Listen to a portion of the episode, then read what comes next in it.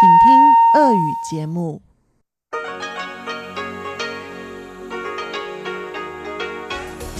В эфире Международное радио Тайваня.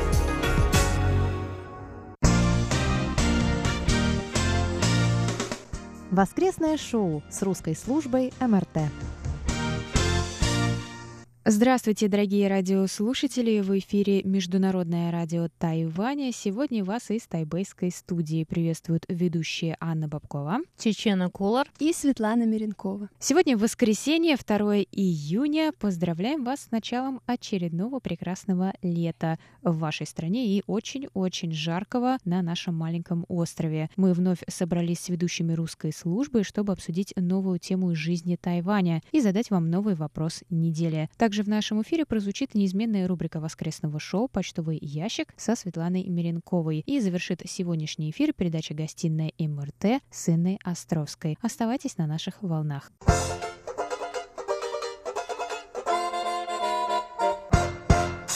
Но сначала о вопросе прошлой недели. Министерство иностранных дел Тайваня ответило на пост китайской газеты, назвав ее коммунистическим промывателем мозгов и употребив сленговое выражение. Мы вас спросили, как вы думаете, допустимо ли использование такой лексики в официальном аккаунте на нашей страничке в социальной сети ВКонтакте? 63% сказали, что МИД ни в коем случае не должен использовать такие выражения, а 37% сказали, что такой язык допустим для социальных сетей. Участники опроса в социальной сети Facebook ответили так. 58% считают, что такая лексика допустима в социальных сетях, а 42% считают, что это недопустимо, так как это Министерство иностранных дел. Мы также получили много комментариев. Вот первый от Ольги Берниковой. Тайваньский МИД в Твиттере довольно часто выражается очень экспрессивно, но мне кажется, что это интересно. По телевизору или радио представители МИДа не могут так выражаться,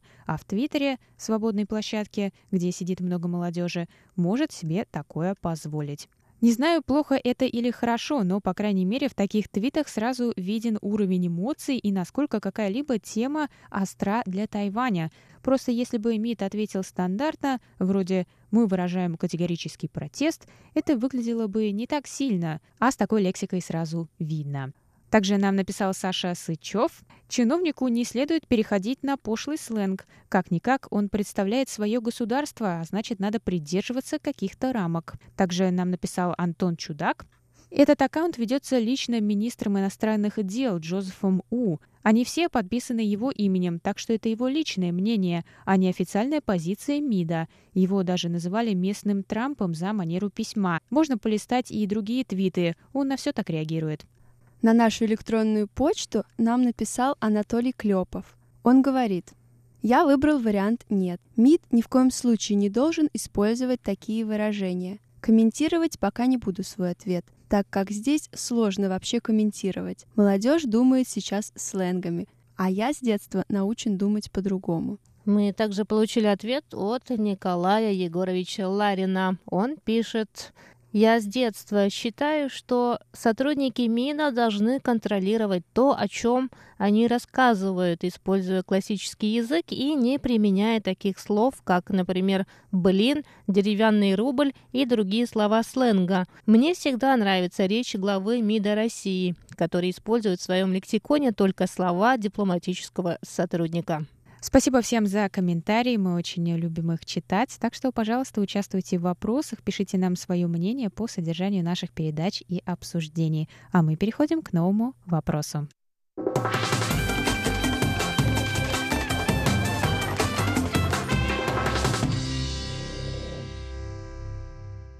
А теперь к сегодняшней теме. Я начну с небольшой предыстории, если позволите. Однажды мой тайваньский друг сказал мне, что учился в самой крутой школе на острове. Он мне эту школу даже показал. На территорию можно было вполне беспрепятственно войти. Но дело не в том, что за школа, а что я там увидела. Ну, кроме территории, сравнимой с Олимпийским. Я там увидела учеников – Что же в них было необычного? Ничего на самом деле, но среди них были только мальчики. Давайте сегодня поговорим про раздельное обучение. Не секрет, что после осознания, что за школу я увидела, у меня, как у человека из обычной школы, появилось очень много вопросов.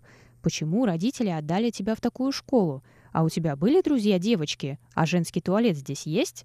И много-много других. У раздельного обучения история более долгая, чем у совместного, как мы знаем. Первые школы во многих странах были для мальчиков, как и университеты, да и образование в целом, и не один век. Когда что-то стало появляться для девочек, эти учреждения были отдельно от мальчиков. Россия в прошлом веке начала учить своих детей совместно и занимается этим до сих пор.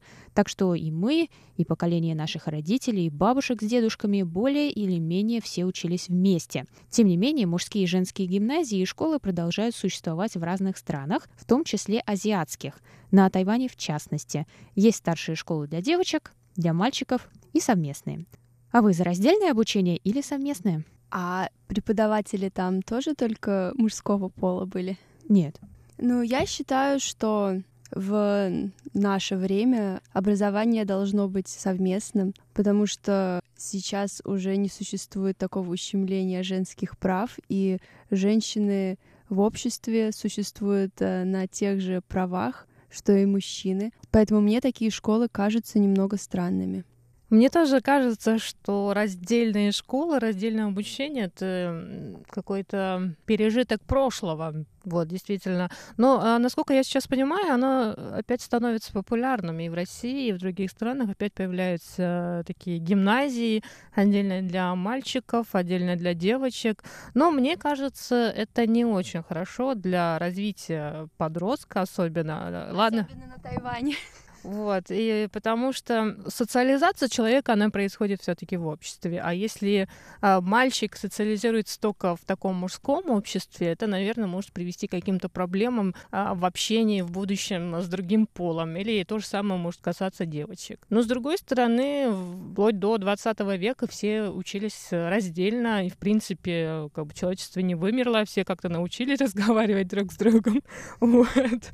Поэтому, мне кажется, даже не знаю. Вот если бы у меня были бы дети, отдала бы я их в раздельную школу, да, для мальчиков или для девочек, я пока даже не думала об этом. А, но вот я смотрю на тайваньских школьников, их, в принципе, можно везде увидеть. И есть школы смешанные, есть школы вот специально для мальчиков, есть специально для девочек. Но мне кажется, они как-то выходит из этой ситуации, потому что помимо школы еще есть другие какие-то места, где они могут встречаться. Те же самые бусибань, то есть эти школы дополнительного образования, или какие-то мероприятия, или какие-то еще экскурсии, прогулки и так далее, и так далее. То есть у них очень много внеклассных занятий. Поэтому мне кажется, что это не такая большая проблема, наверное. На самом деле в Японии до сих пор существуют даже целые университеты исключительно для девушек. И мне кажется, основной целью этого разделения является попытка сконцентрировать, может быть, внимание девушек на учебе, а не на каких-то других вещах. Но в таком случае мы переходим в XIX век обратно. То есть э, в школы и институты благородных девиц, даже не знаю, хорошо это или плохо, потому что, ладно, мальчики, мне кажется, они, наверное, как это бы по-сексистски не звучало, но мне кажется, что мужчина, им, им легче вообще общаться, наверное, иногда. Вот. А девочкам, если они выросли в чисто женском окружении, и мне кажется, у них будут потом большие проблемы при общении. Но они же не выросли, они просто в университете там учатся.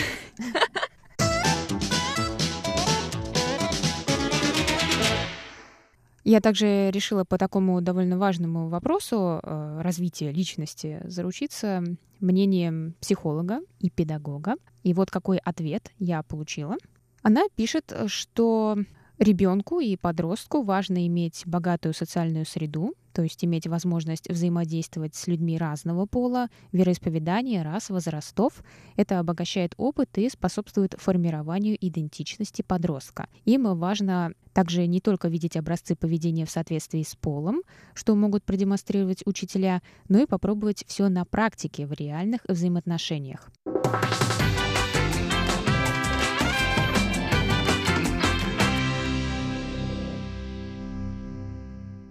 Но еще самое интересное, мне кажется, это я решила э, спросить еще раз этого ученика той школы э, поподробнее про э, его опыт э, обучения. Он учился в старшей школе для мальчиков, то есть это, получается, старшая школа на Тайване, это три года, правильно? Я с ним а, пообщалась, но, к сожалению, у меня не было возможности а, записать это интервью, и я вам сейчас э, приведу некоторые выдержки из его ответов. А, он сказал, что есть э, также и средние школы для девочек, хотя их практически не осталось. Но в основном сейчас разделяют на Тайване только старшие школы, и они появились еще с э, времени японской колонизации Тайваня. То есть эти школы, они старейшие на Тайване, вот эти раздельные. И такие школы, в них не просто поступать, э, потому что они зачастую и есть лучшие школы в городе. То есть в них нужно сдавать экзамен, э, большой конкурс. И я его спросила, почему он решил туда пойти. Он сказал, что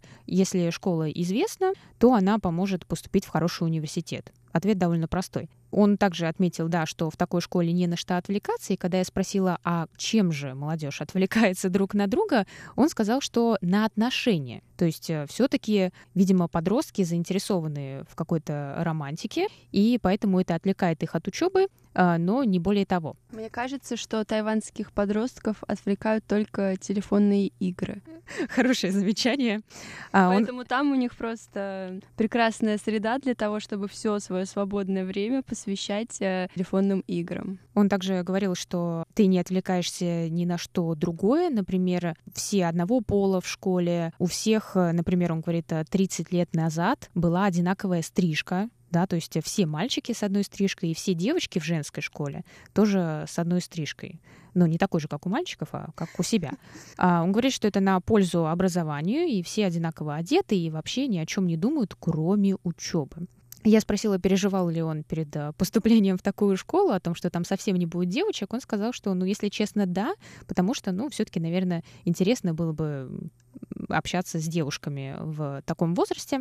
А также я уточнила про направленность классов, то есть э, больше ли, наверное, точных наук или все-таки есть гуманитарии, потому что, ну, принято считать, что мальчики любят математику, а девочки — историю и тому подобное. А он сказал, что есть и точные науки, и гуманитарные э, классы, но гуманитарных классов намного меньше. То есть если, а, он мне объяснял это так, если в год в этой школе в одном как классе, то есть первый класс старшей школы, второй класс старшей школы, третий класс старшей школы, вот в одном году, например, 600 школьников. И они разделены на 20 классов, и из них три будут гуманитарные, а все остальные будут э, точные науки, то есть они будут там физика, биология и так далее. Но я узнала еще кое-что очень интересное, о чем я никогда не слышала. Он говорит, что в год а в таких э, наиболее известных э, крупных раздельных школах есть один необычный класс. В его школе, в мужской, был класс музыкальный. 20 классов, да, мы поняли в год, три из них гуманитарные и плюс один дополнительный музыкальный. То есть туда идут исключительно те, кто занимаются музыкой. У них еще остается там уроки китайского, скажем, какой-то несложной математики, но практически все свое время они посвящают музыке. И в этот класс могут поступать девочки. То есть в этой школе 600 школьников в год, и 20 из них могут быть девочками. И все они в этом классе. Как так получается? Он говорит, что потому что такие классы большая редкость, да, они могут быть только, скорее всего, в этой школе, в, вот в этом городе, и они просто выбирают поступить туда. То же самое есть, а, у него есть друг из такой же женской школы, но он мальчик. И он учился в классе, где, ну, как бы понятно, во всей школе девочки, но есть вот этот плюс один класс, и он художественный. И там учился он и несколько мальчиков, и все остальные девочки во всей школе. А, мне, конечно, было интересно, а как... А? Это, это просто малинник. Мне было интересно, а как а, стесняются ли мальчики говорить, когда их спрашивают, где ты учишься, а он говорит в старшей женской школе. Он говорит, что совершенно нет, потому что когда ты такое говоришь, все сразу понимают, что ты из вот этого одного особенного класса. Ну и в заключение я спросила в итоге, советуешь ли ты или не советуешь такое образование? Он говорит, что лично я советую такую школу не ходить, потому что ты должен уметь общаться с другим полом. Но если все-таки все разумно взвесить, в такой школе есть какие-то особенные взаимоотношения, которые складываются между друзьями-мальчиками, чего можно не встретить в обычной школе. Вот такое мнение у нас от а, ученика мужской старшей школы, тайваньской.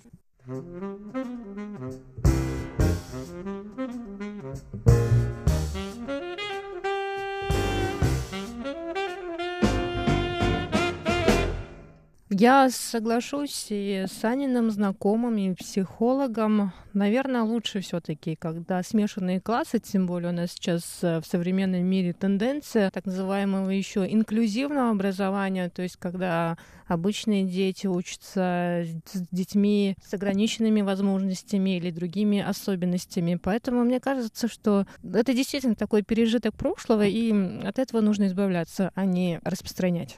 Ну, а от себя я хотела бы сказать, наверное, а что же делать э, людям небинарным, то есть тем, кто не относит себя к конкретному полу, да, есть пол биологический, но есть и социальный конструкт в виде гендера, и он не бинарен. Гендеров не два, М и Ж, а много. Есть агендеры, гендеры флюиды и так далее. И тем более раздельные предметы, да, например, добавочные какие-то делают для девочек, шитье, для мальчиков труд, но я не очень понимаю, на чем именно это базируется, да, такое разделение. Мне кажется, что любые факультативные классы должны выбираться согласно интересам конкретного ребенка. Он в первую очередь все-таки личность, а не просто представитель своего пола. А на Тайване тоже есть такие уроки труда или как у нас было вышивание? У девочек было технология, а у мальчиков э, труд. На Тайване тоже существуют такие предметы? А, на Тайване я не знаю, существуют ли такие предметы, но когда я готовилась к нашему обсуждению, могу сказать, что я прочла а, некоторые законы Тайваня в области образования и другое законодательство, созданное для сокращения неравенства полов в разных сферах. И как раз это очень э, серьезно относится к образованию. И думаю, что только из-за этого на Тайване просто не стали бы вводить такие уроки в школьную программу.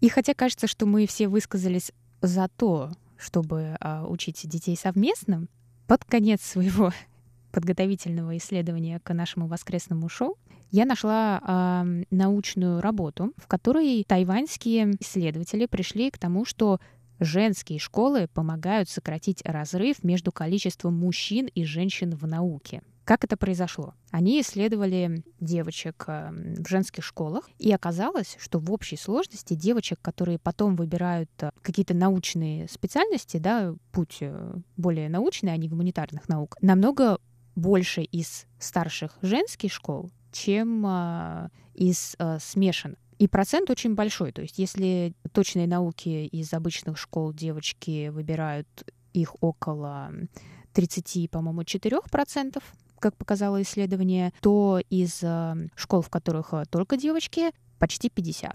И оказывается, что это вот таким образом на них влияет. А это действительно большая проблема, потому что э, девочек нет в науке не потому, что девочки ей не хотят заниматься, а потому что, ну, скажем так, сложилось, и мы все понимаем, почему. Поэтому это исследование в какой-то степени действительно заставило меня серьезно задуматься и, может быть, даже, э, ну, я не скажу передумать, но подумать э, об этом еще раз.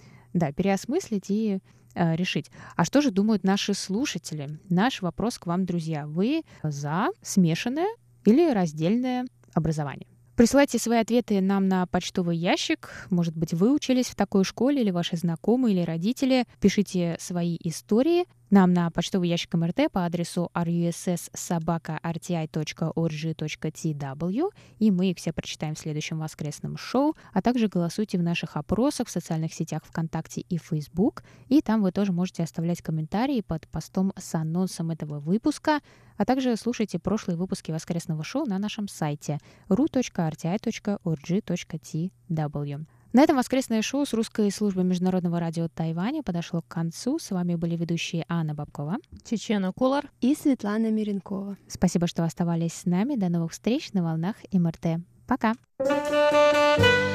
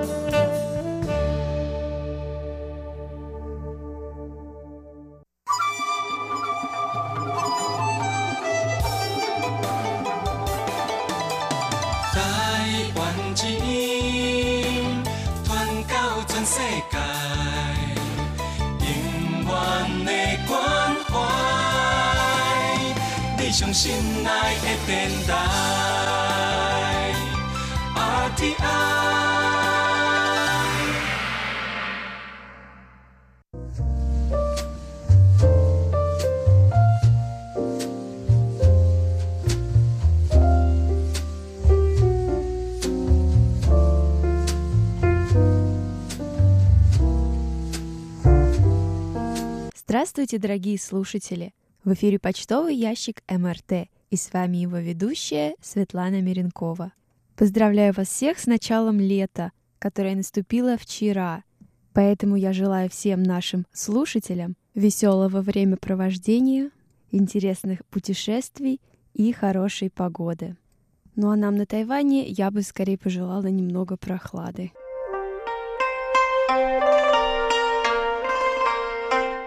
На этой неделе письма и рапорты нам написали Алексей Веселков, Анатолий Клепов, Александр Головихин, Николай Егорович Ларин, Александр Пруцков, Иван Лебедев, Сергей Безенков, Виталий Иванов и наши зарубежные слушатели Хазарин Джанеб и Сидхарта Батачари.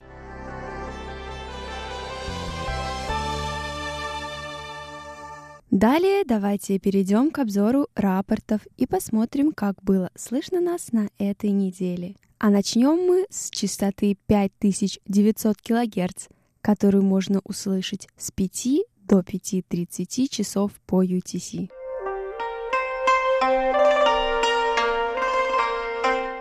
Николай Егорович Ларин из Подмосковья настроился на частоту 5900 кГц 26 мая. Он сообщает, что в эти дни прием был удовлетворительным, сигнал более интенсивный, помехи от других станций отсутствовали. Атмосферные помехи незначительные, умеренные замирания.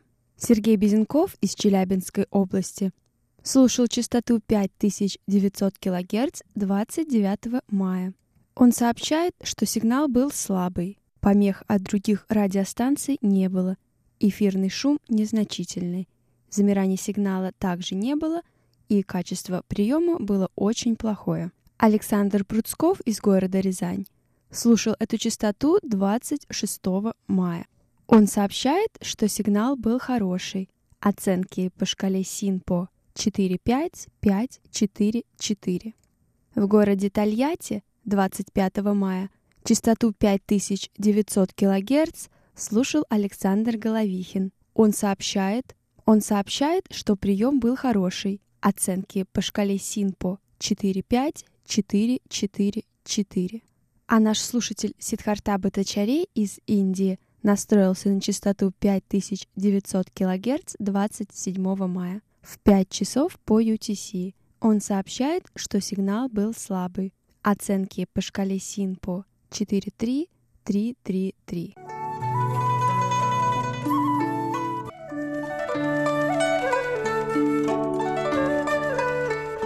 А далее давайте перейдем к обзору рапортов второй частоты 9590 кГц, которую можно слушать с 14 до 15 часов по UTC.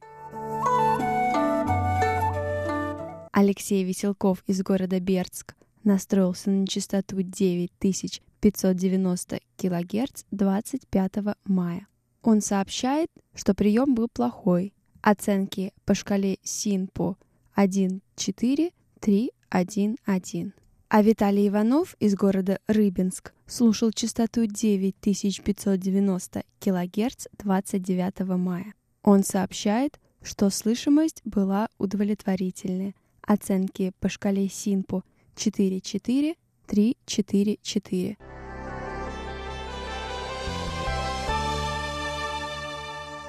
На этом мы заканчиваем обзор рапортов. Еще раз хочу поблагодарить всех наших штатных и внештатных мониторов. А далее письма этой недели.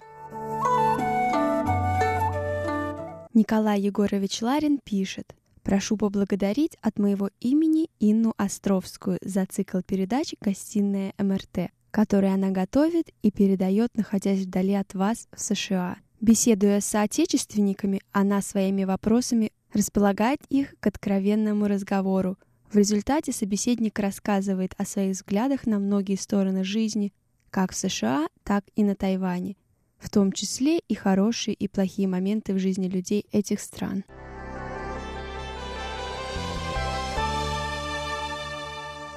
Ну а далее еженедельная рубрика «Вопрос недели». Наш слушатель из Индии Сидхарта Батачаре спрашивает, сколько людей на Тайване занимаются фермерством и какую сельскохозяйственную продукцию Тайвань экспортирует в другие страны. В настоящее время приблизительно 540 тысяч человек на Тайване занимается фермерством. Но, к сожалению, число этих людей неуклонно снижается. Даже если сравнить э, с 1997 годом, когда сельским хозяйством занималось 780 тысяч человек. Тайвань является крупным производителем продуктов питания и практически полностью удовлетворяет собственные потребности в продовольствии. Что неудивительно, глядя на их климат. Мне кажется, здесь будет расти практически все, если учесть, что у меня даже в холодильнике прорастает лук. Здесь очень влажный и благоприятный для выращивания климат. Основной экспортной сельскохозяйственной продукцией на Тайване являются рис, чай, фрукты и овощи. Однако доля сельскохозяйственной продукции в импорте не так велика по сравнению с другими отраслями. Также мне хочется отметить, что если вы приехали на Тайвань путешествовать, то ни в коем случае нельзя вывозить с собой свежие фрукты. Очень многие российские туристы из Таиланда как сувенир привозят свежие манго и другие экзотические фрукты, однако на Тайване это запрещено законом.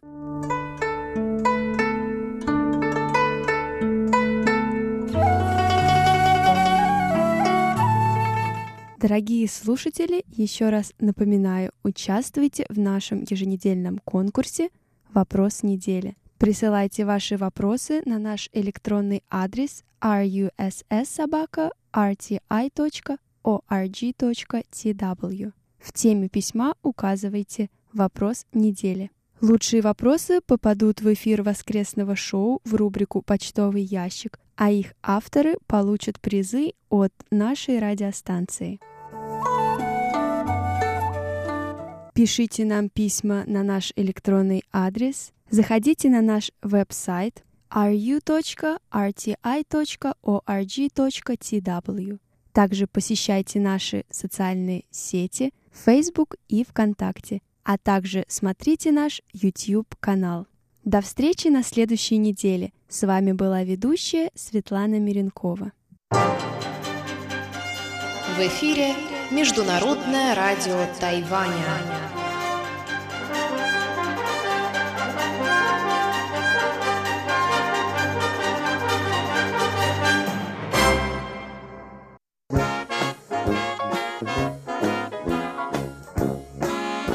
Воскресное шоу с русской службой МРТ.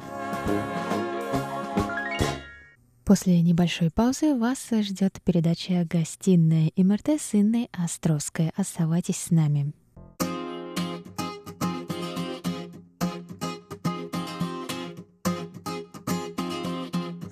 有一种魔力，带我走进你世界里甜蜜的陷阱。哦， 感觉太致命。越是危险，越是疯狂，早已来不及。哦，看你的眼睛，心跳太快，压抑不了着迷的激情。哦，不能说的秘密，越是上瘾，越是不管安全这东西。哦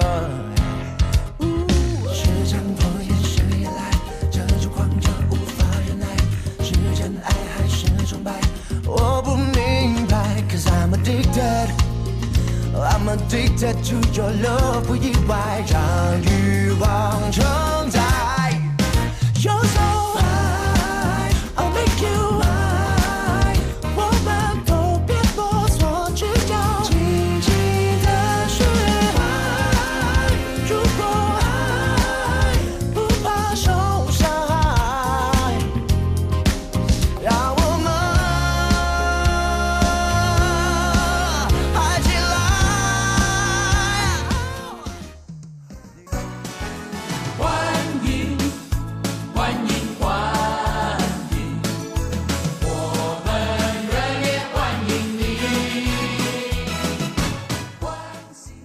Международное радио Тайваня, воскресенье, и я, Инна Островская, открываю нашу гостиную МРТ. И сегодня я пригласила э, для разговора профессионального китаеведа, переводчика и, могу смело сказать, специалиста по Тайваню.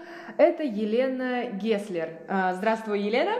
Здравствуй, Инна, уважаемые радиослушатели. Я думаю, что те, кто живет на острове, знакомы с тобой, а нашим слушателям в разных уголках планеты будет интересно узнать, как ты оказалась на Тайване и чем там занимаешься. Ну, я сама из Санкт-Петербурга, закончила с ПБГУ и приехала на Тайвань заниматься исследованиями. Давным-давно уже, больше 9 лет на Тайване нахожусь. Вот, и сейчас в данный момент заканчиваю докторантуру на Тайване. Да и работаю здесь же тоже переводчиком. Ну, давай расскажем нашим слушателям, что наша беседа несколько раз переносилась в связи с тем, что ты участвуешь в научных конференциях. А май известен на Тайване как вот такой действительно научный месяц. В разных университетах проходят форумы, встречи ученых. Расскажи, вот э, что является сферой твоих научных интересов и что же это были за конференции вкратце. Май действительно такой цветущий месяц во всех отношениях и в научном плане тоже. Поэтому я участвовала на конференции по буддологии, занимаюсь буддизмом, буддистской философией. И здесь на Тайване замечательно совершенно в этом плане, потому что всем изучающим традиционную китайскую культуру, китайскую философию, Тайвань предоставляет огромное количество возможностей, особенно буддологии, потому что здесь очень крупные буддистские организации, которые спонсируют научные исследования очень активно. Поэтому мне тоже повезло поучаствовать сейчас на международной конференции по изучению буддизма более поздней эпохи, династии Мин и выше к современному времени. Елена, я думаю, что какой-то, наверное, такой мини-семинар, как достичь нирваны, ты нашим слушателям просто обязана провести. Я могу провести, как достичь нирваны, я, к сожалению, не смогу рассказать этого. Я думаю, боюсь, что мало кто знает. Известен нам только Будда, который достиг нирваны. Ну, в общем, э, все наши страдания от желаний нужно перестать хотеть всего, да, и, и будет всем надо, счастье. Надо упорядочить свой я могу сказать так. Мне кажется, буддизм, главная его направленность — это на упорядочение своих мыслей и на правильной фокусировке своего ума, и тогда будет уже полегче немножко. А наши радиослушатели поняли, что ты, Елена, действительно серьезный специалист и знаток китайской культуры и китайского языка, поскольку так давно живешь на острове и серьезно занимаешься наукой. А, давай расскажем нашим слушателям все-таки о жизни на острове, почему ты выбрала именно Тайвань и для научной деятельности, и для жизни аж на вот почти 10 лет. Я просто жила в Китае в свое время, по, учил, ну, когда училась в университете, и в Китае мне, честно говоря, не понравилось, поэтому я была в затруднении, что же делать дальше. И попав на Тайвань, я поняла, что вот это то место, где мне хотелось бы задержаться и в научном плане, и в чисто бытовом плане. Поэтому то, что Тайвань совершенно замечательный остров, а, очень интересно. Здесь сохранились традиционные формы культуры, которые в Китае пропали из-за культурной революции.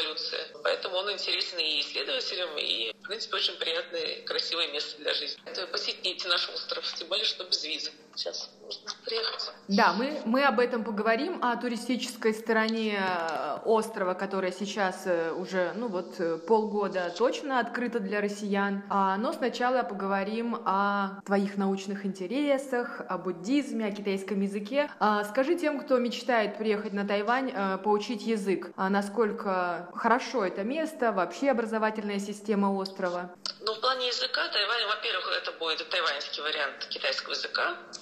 Он, мне кажется, звучит красивее, чем э, пекинский вариант.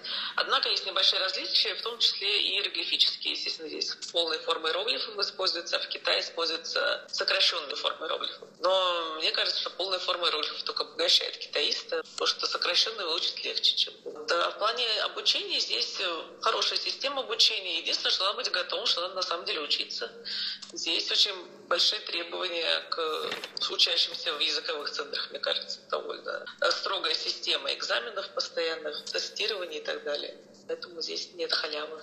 А как ты оцениваешь научную жизнь острова? Научная жизнь острова, ну, это как везде. Научная жизнь, она зависит от самого человека в первую очередь. То есть если человек хочет заниматься исследованием, у него на, на острове есть все возможности. И, и самое главное, есть стипендия, что очень важно, мне кажется, для человека, занимающегося научным исследованием. Очень много ресурсов для исследований в разных областях. Я вот занимаюсь буддизмом, мы занимаемся китайской медициной. В этом плане Тайвань для меня это совершенно правильное место для проведения исследований. Но здесь очень много и антропологических исследований проводится, хорошая школа антропологии. Здесь замечательно совершенно для религиоведов место. Современные политические исследования здесь, насколько мне известно. Поэтому здесь большой спектр возможностей для желающих.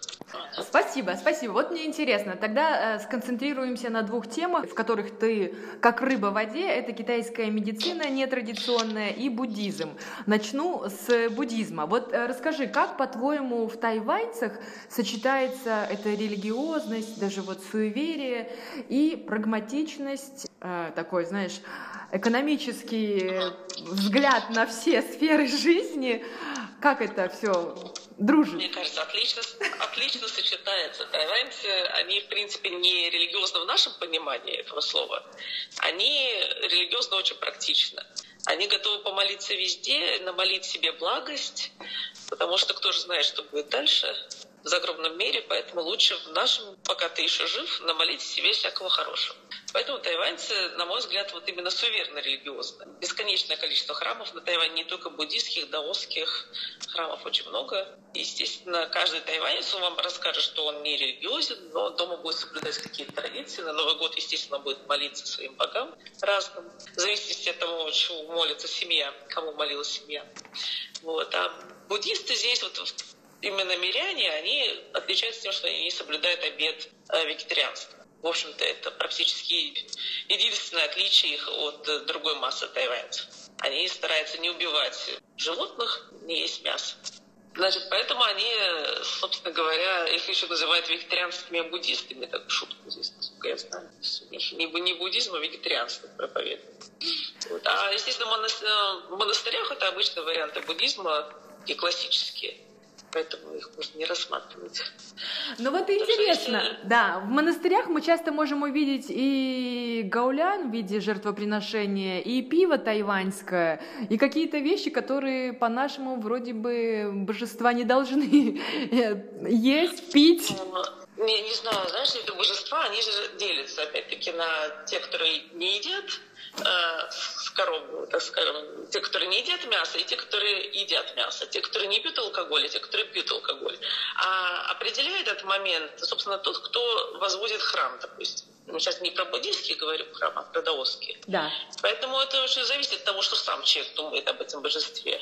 Поэтому можно просто спросить, если приходишь в храм даосский, можно спросить, у вас божества не едят мясо, например, и они там любят выпивать.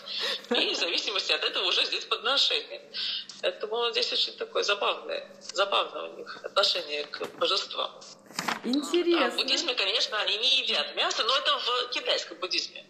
Например, в тибетском буддизме мясо можно есть. Ну, я как калмыцкая буддистка скажу, что да, у нас как-то представить наш рацион без баранины, я думаю, что трудно.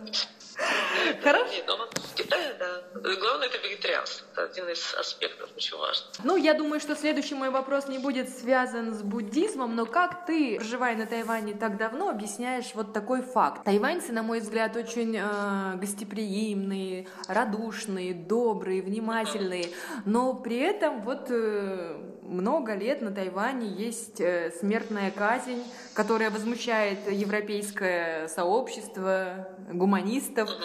Как это тоже вот сочетается в этих милых э, тайваньцах? Но мне кажется, очень хорошо сочетается. Даже если мы не рассмотрим смертную казнь на Тайване, это традиционное такое наказание в Китае очень активно применялось. Китайские смертные казни, мне кажется, очень известные. У нас даже в литературе здесь сажали на бамбук. Не знаю, легенда это или правда, но сколько я знаю, что это действительно такая казнь практиковалась. В общем, огромное количество было казней, и то, что до нас дошла какая-то форма современного общества тайваньское, мне кажется, это такое историческое наследие А во-вторых, тайваньцы, они верят в силу закона, поэтому если закон присудил человека смертной казни, наверное, они будут с этим согласны. Тайваньцы же очень послушные, как ты знаешь, Да, люди. да. Но вот у меня как раз есть вопрос, связанный с их законопослушанием, скажу так.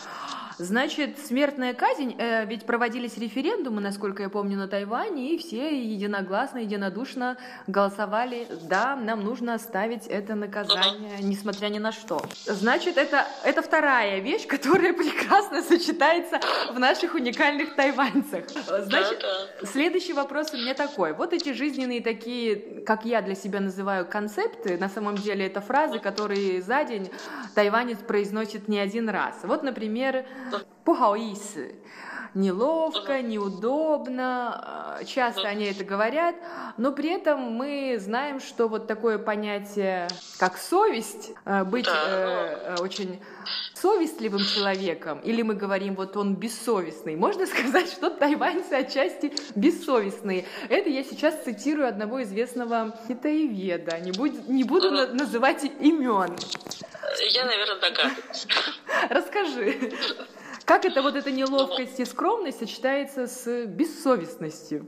Ну, это довольно серьезный разговор на самом деле, потому что это, во-первых, в китайском, в китайском отсутствует понятие нашей совести. Да, то есть у них нет такого. Есть понятие лица, вот лицо надо сохранить любыми путями. Поэтому тебе может быть, конечно, бухало ис, но свои ошибки ты не признаешь, потому что если ты признаешь свою ошибку, ты начнешь мучиться совестью с нашей русской точки зрения, то общество тебя не поймет. То есть ты абсолютно моментально теряешь все свои общественное положение, если ты признаешь себя плохой стороной, грубо говоря, в каком-то там, не знаю, конфликте или вообще в каком-то поведении. Поэтому т- тайванец не задумывается насчет совестливо ли он поступает или нет. Главное поступать социально приемлемо. А вот это следующее, то, что часто употребимая фраза, и для, для меня это концепт. А, Чабудо, ну, примерно так, плюс-минус, да. Но при этом они тоже педантичны, очень внимательны к законам, ко всем этим поправкам. Как это в них уживается? Да, у них очень сложная такая гремучая смесь э, нашего авось и в то же время педантичности. Совершенно трудно понять, как она в них уживается. Нам, ну, лично мне, я тоже все время бьюсь над, этой, над этим их жизненным концептом. Но тайваньцы, они вообще довольно расслабленные люди, при всем при том, э, в таком повседневном общении. А вот когда они попадают в жесткую социальную структуру, например, на работе, они совершенно моментально ей подчиняются. То есть у них нет вообще никакого желания, грубо говоря, совершить революцию. Э, Они готовы моментально подчиняться, как только над ним стал кто-то выше их по социальному положению. Поэтому чхабудо и в то же время вот очень жесткое подчинение социальным нормам у них, мне кажется, замечательно сочетается. Но как только они выходят на уровень одинаковый в социальных отношениях, они уже могут применять эту концепцию. Как только они попадают в социальную структуру, все, они готовы подчиняться. Это везде проявляется в университетах и на работе. В любой структуре, мне кажется, это очень хорошо заметно. Да, согласна, согласна. Интересно. Для тебя ответ на этот главный вопрос, наверное, всех времен. Тайвань это Китай, и тайваньцы это китайцы или нет? Для меня ответ, конечно, они китайцы, но не в политическом плане, а в культурном плане. В культурном плане это, конечно, единое китайское поле, сохранившее более даже архаичные формы китайской культуры, которых в Китае уже не найти. А чисто политически, вот на современном уровне, конечно, Тайвань это особая система. Согласна. Но мы же видим, что Китай очень большой, сильный, поэтому будущее Тайваня, конечно, на мой взгляд, немножко тревожно. Особенно в экономическом плане.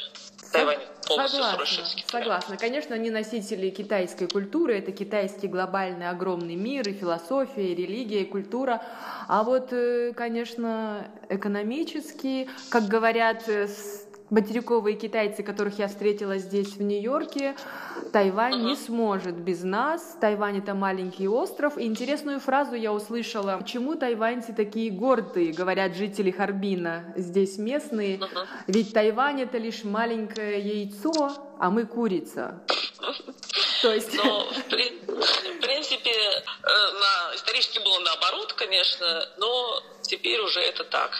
То есть, если бы Гоминдан в свое время не проиграл в гражданской войне, можно было говорить других позиций. Но теперь это так. И Тайвань сейчас, мне кажется, тайваньцы, вот молодежь многие это очень хорошо понимают. Особенно те, кто занимается бизнесом. Для них нет такой, не стоит вопрос, кто мы экономический, Китай или отдельный абсолютно независимый Тайвань. Они прекрасно понимают, что они зависят очень сильно от Китая. И едут на работу в Китай. Если да. раньше здесь было лучше, то теперь заработать можно именно в Китае. Увы и ах, очень многие выпускники даже русского факультета, мои студенты едут работать в Шанхай, в Пекин с русским языком, а, потому что там и зарплаты, и условия работы выше. Это правда. Да, это, это так и есть. Поэтому очень трудно, мне кажется, говорить про независимость Тайваня, если, к сожалению, рынок труда уже находится в Китае. И все остальное, и производство выносится в Китай. Поэтому с экономической точки зрения Тайвань сейчас в проигрышном положении находится. Ну, вот мы в начале нашей беседы заговорили о туризме на Тайване. Может быть, это та сфера, которую нужно сейчас развивать или хотя бы вот попытаться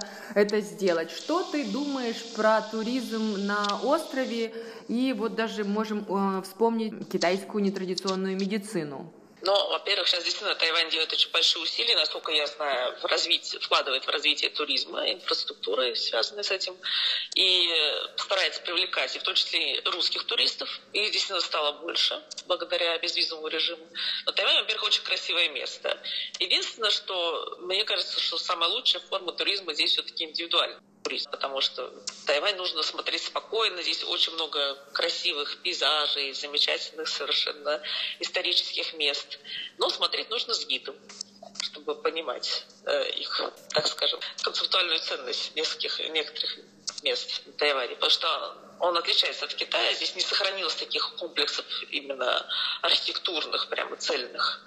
Здесь немножко все-таки все разбросано. Но очень красиво. С точки зрения именно удобство для туризма, для туриста Тайвань еще только развивается. То есть, например, здесь э, курорты тайваньские, они все-таки с нашей, наверное, точки зрения еще не очень дотягивают до уровня каких-нибудь э, европейских курортов. Но я советовала посмотреть Тайвань. Это совершенно другая Азия, сильно отличающаяся и от Японии, и от Китая, от юго-восточноазиатских стран. А как ты думаешь, почему русскому туристу Азия, ну вот конкретно Тайвань, видится вот такой, знаешь, со змеиным ядом, с массажем огнем, курицей в извести, с какими-то лягушками? Ведь это на самом деле не так? Мне кажется, что это все вина фильмов каких-то 90-х. О, это дикая, там, не знаю, пугающая Азия, где показывали в основном лягушек, змей и все такое прочее, факиров. Но на Тайване действительно есть китайская традиционная медицина. Одна из самых сильных вообще в мире школ китайской медицины. Одна из тоже очень сильных школ, кстати, у вас в Америке. Вот китайская медицина. Поэтому, кто интересуется именно такой медициной, на Тайвань можно приехать. Опять-таки, здесь нет медицинского туризма, как в Китае. Вот если про медицинский туризм в Китае, сейчас это поставлено на широкую ногу, а качество услуг очень низкое. Особенно в том, что они называют китайской медициной. На Тайване китайская медицина, она сохранилась в неизменном виде, грубо говоря. Она эволюционировала, а не регрессировала, как это было в Китае из-за культурной революции. Поэтому вот, ты меня спрашивал про китайскую медицину, да, на Тайване действительно это очень сильный аспект тайваньского медицинского обслуживания. Она входит в страхование, поэтому считается не какой-то альтернативной медициной, а просто частью медицинской системы. Вот. А в плане лягушек, змей и всего такого прочего, здесь тоже можно посмотреть и съесть суп из змеи, если кому интересно. И лягушку съесть на рынке тоже есть. Да, открой нам правду как специалист. Это действительно полезно? Или это забавы ради? Я думаю, что это, конечно, забава. Ну, мы же знаем, в китайской кухне все полезно, если правильно приготовлено. Китайская кухня, вот китайская диета, она же тоже черпает свои корни из китайской медицины. Поэтому любая китайская бабушка, тайваньская бабушка знает, какой суп надо сварить, если ты заболел простудой, а какой нужно сварить, если у тебя недостаточно сил или там поумереть хочешь.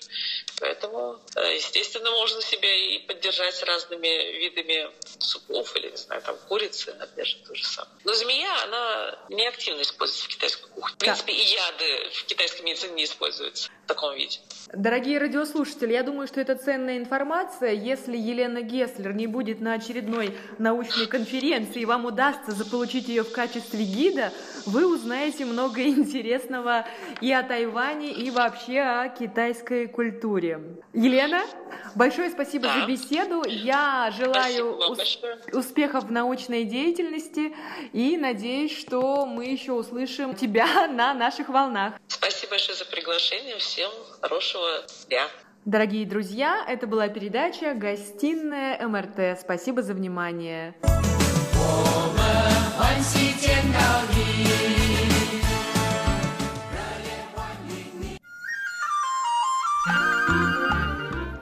Тайвань и тайваньцы. У микрофона Мария Ли. Здравствуйте, уважаемые друзья! Сегодня я предлагаю вашему вниманию вторую часть интервью с российско-американским историком культуры и антропологом Сергеем Александровичем Ушакиным. Сергей Александрович – кандидат политических наук, доктор философии по антропологии, полный профессор кафедры антропологии и кафедры славянских языков и литератур Принстонского университета и директор программы российских, восточноевропейских и евразийских исследований в Принстонском университете. Самое время расспросить Сергея о цели его посещения Тайваня.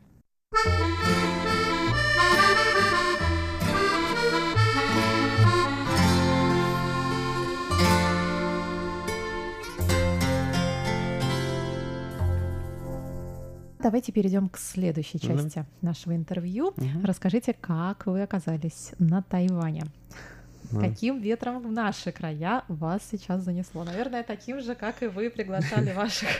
Наверное, но, но здесь так, кстати, ничего такого не было. Нет, э, на меня вышли представители кафедры, или как это называется здесь правильно, отделения славянских языков. а, Факультета, да. Факультета, факультет славянских языков. Университета да, да, вот Зинтя обратилась и спросила, не хочу ли я приехать. Диндя — это декан, Декан факультета. Факультета, да, а, и спросила, будет ли мне интересно приехать и выступить с несколькими лекциями. Я здесь никогда не был, и я знаю, ну, у меня несколько друзей здесь есть, а, а, которые здесь давно уже преподают русский язык и русскую литературу. Как-то думаю, мне очень интересно было бы сюда приехать, посмотреть, что здесь происходит, и три дня подряд я читаю лекции. Ну вот эти лекции, они связаны с тем, чем вы вот занимаетесь последние годы. Это тема ваших исследований. Да, это мои исследовательские проекты, Мгм. да. То есть это не то, что я преподаю, это те статьи, те книги, которые я вот сейчас пишу. Мгм. Собственно, это, да, это из моих исследований происходит, не из моих э, из, эм, педагогических интересов. Да вот первая лекция, я ее слушала в записи, называется так «От войны до войны. Нарративы распада как ритуалы солидарности». Что кроется за этим загадочным заголовком? Загадочно. А, да, это, это часть моего длинного-длинного долгого проекта, посвященного песням так называемых локальных войн. Я в 2001-2003 годах делал полевое исследование, с, э, изучал, задавал вопросы, интервьюировал, собирал материалы с участниками Первой Чеченской войны. И вот так я вышел вдруг... Я вдруг обнаружил, что они не очень хорошо рассказывают о своем опыте, очень нежелательно, э, неохотно идут. а, Но как-то я вдруг случайно абсолютно увидел, что у них всегда, ну, у них была там организация, братство, братство, по-моему, называлось. У них всегда там была гитара. И вдруг выяснилось, что они поют песни, а более того, выяснилось, что они их не только поют, они еще Пишут. пишут. И я стал на эти песни обращать, обращать внимание. Совершенно случайно для меня это вот все, вся эта тема возникла, потому что никогда их раньше не слушал. Вот, и вдруг выяснилось, что в этих-то вот песнях как раз можно и увидеть их отношение и к войне, и к правительству, и к обществу. И, и это вдруг оказался таким, для меня таким бесконечно каким-то, как бы сказать, глубоким и интересным источником, что я решил, надо с этим что-то делать. И вот в течение сколько уже, ну, почти 15 лет я пытаюсь с этим что-то делать. И у меня несколько статей есть на эту тему. Вот это вот была последняя, когда мне было интересно. Я начал с чеченской, потом понял, что а, есть и а, афганский вариант вот этого же. А потом я стал копать дальше, вдруг выяснилось, что есть, допустим, такой же пласт песен по, например, русско-японской войне, а до этого есть еще пласт песен по крымским войнам. И, в общем, это настолько вот такие богатые фо- фольклорные источники. а Вот. И, собственно, вот э, текст э, выступления было посвящено вот одному сегменту, это вот э, песням афганской войны. И в данном случае это меня что интересовало с афганцами, было интересно посмотреть, как они находят выход в ситуации, когда вот традиционный героический нарратив оказывается недоступным, то есть невозможно или достаточно сложно говорить об участии в э, афганской войне с точки зрения, там, я не знаю, героизма, патриотизма и так далее, потому что статус войны все-таки другой. Да, и вот было интересно смотреть, как они в этой ситуации находили или искали путь к более широкой аудитории, к обществу. И там любопытно, я вот об этом пытался в своей лекции э, говорить, показывать на конкретных примерах, как они сформировали два основных нарратива, или две основные позиции, скажем так, э, с которых, с которых они о войне рассказывали. Одна — это позиция жертвы, когда нас обрекли вот на эту ситуацию, и они очень подробно, с деталями, там в самых разных вариантах описывают эту вот ужасную ситуацию, соответственно, выступая критиками правительства. Это одна тема. А вторая тема — это тема такого вот летописца забытой непопулярной войны, когда они берут на себя задачу, вернее, задачу, а, как бы сказать, -то, обязанность сохранить память о своих друзьях, которые погибли. И в обоих случаях, что интересно, они в итоге не выступают, строго говоря, от своего собственного имени, а они прячутся вот за этими вот масками, там, жертвы или летописца, и, но и та, и другая маска позволяют им задавать вопросы, которые иначе очень сложно задавать. Да? И вот это мне показалось достаточно эффективным, потому что если мы посмотрим вот на трансформацию восприятия афганской войны в российском обществе, то есть она же прошла путь от полной такой вот этой авантюры, как ее называли в, когда в конце 80-х, до вот сегодняшней ситуации, когда вот сейчас недавно отмечалось 30-летие вывода войск, это абсолютно, ну, я не могу сказать, что это абсолютно разделяемый всеми праздник, но, так сказать, это стал праздник, который проходит в Кремлевском дворце съездов, Теперь появился праздник 15 февраля, да. Да, как-то сложно он, я помню, называется. Очень День... пафосно. Да-да-да, это называется, по-моему, я тоже не помню а, дословно все это, но как-то называется День памяти военнослужащих, отдавших служебный долг за пределами Родины. Вот как-то так вот, это очень длинно. Да, это его ввели когда в 2010 году. Я пока не стал этим заниматься, я как-то про это не знал, оказывается, праздник есть. Проходит он 15 февраля, это день вывода советских войск из Афганистана. То есть mm-hmm. связь связь-то самая прямая.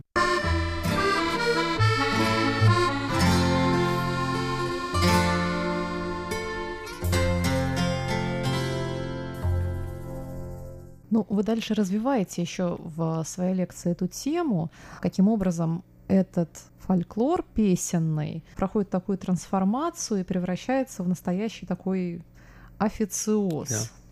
Ну вот, э, да, и вот это интересно наблюдать, как... А, как была такая хорошая, просто такая мальчишеская песня, и потом превратилась чуть ли не в военный марш, под который да. все встают. Да, да. То есть происходит, вот я об этом и говорил, происходит такая ритуализация. Ритуализация, вот, да. Да, вот этой вот, эм, что называется, низовой памяти, то есть то, что возникает снизу, часто как протест, часто как альтернатива вот этой вот официальной.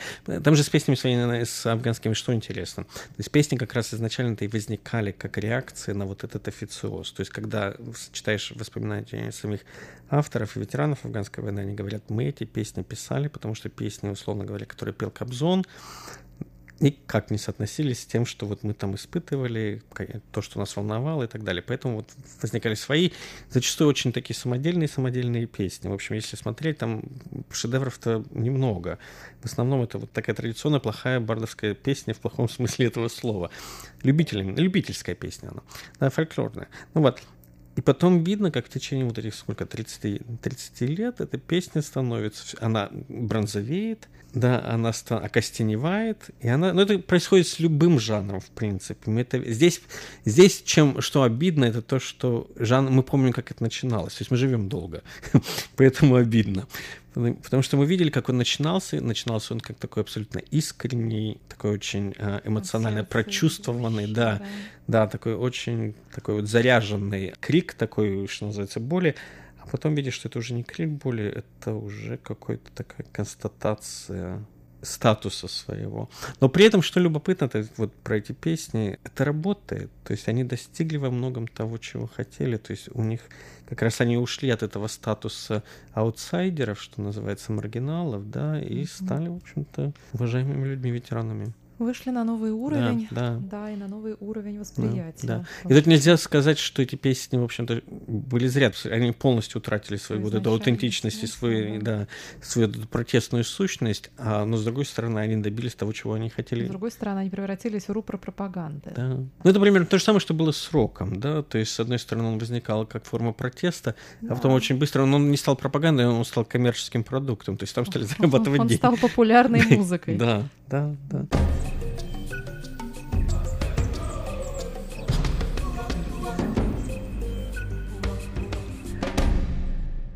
Заключительную часть интервью с Сергеем Александровичем Ушакиным слушайте в следующую среду в рубрике «Тайвань и Тайвань».